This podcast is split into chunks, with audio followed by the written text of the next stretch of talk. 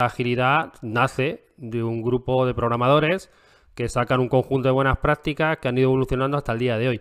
Y ese conjunto de buenas prácticas asociadas al mundo del desarrollo, asociadas directamente a lo que es la programación, son de hace, pero muchísimos, muchísimos, muchísimos años.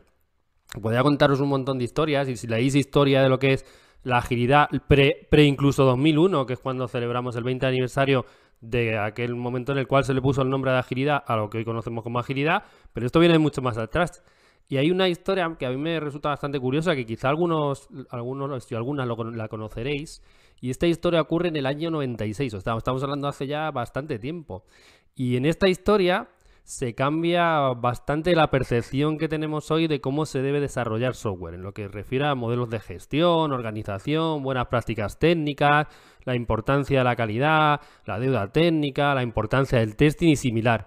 Y esta historia es de marzo del 96 y es la historia de un programador, ¿vale? Un programador muy, muy relacionado con el testing, con el testing automatizado, lo que luego conoceríamos, o le pondríamos el nombre porque, bueno, ya se ya se intuía esa idea de antes, con lo, el concepto estos de pruebas unitarias, de test driven y similar.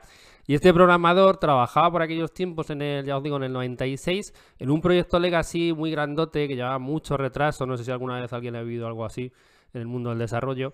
Eh, llevaba muchísimo retraso, era pues, como estamos hablando del 96, pues, pues, quizá alguno se pueda echar, o quizá alguno recordará que por aquellos tiempos trabajaba o había mucho movimiento en lo que era migrar cosas a aquello del efecto 2000. No sé si alguno muy antiguo, muy viejuno, se acuerda de esto, que eran todos los problemas de las migraciones de sistemas antiguos que no habían contemplado, el rollo del año 2000 y similar. Bueno, y aquel programador trabajaba por aquellos tiempos en la migración de un sistema legacy antiguo muy grandote a otro sistema por efecto del año 2000. Y aquel, aquel, aquel proyecto era en Chrysler, ¿vale? Se llamó, aquel proyecto se llamaba C3, le llamaba, se llamaba C3. Es un proyecto bastante mítico, bueno, no es muy ampliamente conocido, pero en el mundo de la agilidad, desde el punto de vista del desarrollo y técnico, es un proyecto bastante popular. Pues como os decía, cambió bastante lo que es la concepción de cómo entendemos hoy y cómo se entendía antes, pero bueno, y cómo ha evolucionado hoy eh, las prácticas técnicas en el mundo de lo que hoy llamamos la agilidad.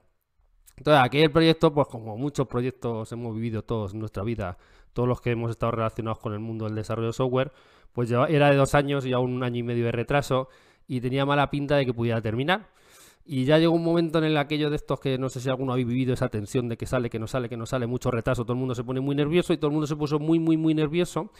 Y entre ellos nuestro programador de esta historia, este que os estoy poniendo en esta historia, eh, se empezó a poner nervioso y empezó a pedir que debería haber más testing. Él decía que si quería, que si todo el mundo quería que aquello fuese más rápido, no podía ir más rápido si no había más testing. Entonces, mucha gente, con concepción, una visión muy antigua de lo que es el desarrollo de software, le decía que hacer testing era perder tiempo. Pero él decía que si no había testing, la gente iba mucho más despacio porque le daba miedo tocar el código. Como le daba miedo tocar el código, no se arriesgaba y entonces íbamos más lentos. Total, que aquello empezó un poco a coger, aquel debate empezó a coger mucha fuerza allí en Chrysler y, eh, y aquel retraso y aquella tensión empezó también a crecer mucho hasta el punto de que la CIO, la superjefa en aquellos momentos en Chrysler, llamó a este programador y le dijo que cuál era su propuesta porque ya estábamos en la parte final y todo el mundo estaba allí con, mucha negatividad y con poca visión de que podía resolver aquel problema. Y el programador le dijo que tendría tres opciones.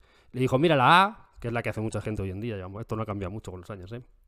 La opción A es que nos quedamos como estamos. Entonces nos quedamos como estamos, no hacemos nada, nos quejamos, decimos que nuestro caso es así, somos especiales, no podemos cambiar y la vida es así de difícil, lo dejamos y, moriremos todos y no saldrá el sistema. El, la, la opción B le dijo, era lo cancelamos todo, paramos, no somos capaces, decimos que no tiene sentido, que tampoco lo vamos a hacer y sería una vergüenza. Y la opción C es que le dijo, cambiamos la manera de trabajar, cambiamos las prácticas y lo hacemos todo de una manera diferente. Entonces la, CIO le dijo, vale, pues si sabes, tú, sabes tanto, estás tan confiado y tienes tanta seguridad en ti mismo de que hay otra manera de hacer las cosas, a partir de ahora eres tú el líder, el jefe del proyecto. Entonces quitaron al jefe del proyecto y lo pusieron a él. Y entonces él dijo, vale, lo primero que voy a hacer es que le voy a dar una semana de vacaciones a todo el mundo. Se cogieron una semana de vacaciones todos. Porque decía que con el estrés que llevaban era imposible que salieran las cosas bien. Y en cuanto llegó, eh, cuando terminó la semana de vacaciones, empezó a hablar con todo el mundo que participaba en el proyecto y le dijo que a partir de ahora la clave del proyecto iba a ser que no iban a pasar más de tres semanas sin que hubiese una versión operativa que funcionase, que se pudiese hacer una demo a los usuarios. Y a partir de ahí nace un framework que quizá algunos os, con os suene, que es uno de los frameworks más populares y que afortunadamente es de los más populares, pero no es el que más, porque el más popular es Scrum, pero porque ha caído en el lado oscuro de las certificaciones y eso lo, ha deformado y prácticamente lo ha destrozado. Este se ha mantenido más puro. Y entonces a esa manera de trabajar, a, ese, a esa manera de trabajar se le puso el, nombre, en aquellos tiempos le llamábamos metodología o le llamamos framework, y el nombre que se le puso fue Stream Programming, que quizá algunos suene. Pero la, base de Stream Programming, que quizá es uno junto con Scrum, ya os digo, es el gran otro framework o, antiguamente llamado metodología ágil más importante que tenemos en el mundo ágil. Y por aquellos tiempos, estamos hablando del año 96, en el 99, eh, ese programador que se llama Ken Beck, que es el autor de Stream Programming, o el principal autor de Stream Programming, escribe un libro, y es este libro que tenéis aquí, el que no se ha leído se lo tiene que leer, el leeros el libro eh, de Stream Programming. Eh. Si alguno se lo ha leído, pues os lo leéis otra vez, ¿vale? Entonces, eh, Steam este, este, el libro de Steam Programming cayó en mis manos en el año 2001 y creo que ha sido una de las cosas mejores que me ha pasado desde en, mi carrera eh, profesional. ¿eh? Yo acabé la carrera, acabé los estudios en el año 2000, en el año 2001 me puse a trabajar y cayó, en mis manos Stream Programming a, raíz del libro que os estaba contando y desde entonces, no solo yo, yo creo que ha sido uno de los frameworks con sus adaptaciones y utilizo la palabra framework para incidir de que conlleva que cada uno tiene que adaptar a sus circunstancias, que más nos ha ayudado a rescatar, eh, llamemos proyectos legacy, ¿vale? No, no solo en, el caso de Chrysler, como os contaba, ideas muy similares las tenéis en, grandes casos de estudio de, proyectos grandotes que no salían, que trabajaban con legacy muy fuerte y que pues, tenían mala pinta. Uno de ellos muy famoso es Solava Maquer, que no, no salía ni para atrás hasta que se cambió la manera de trabajar. En mi caso recuerdo grandes, eh, grandes sustos que afortunadamente no fueron a más.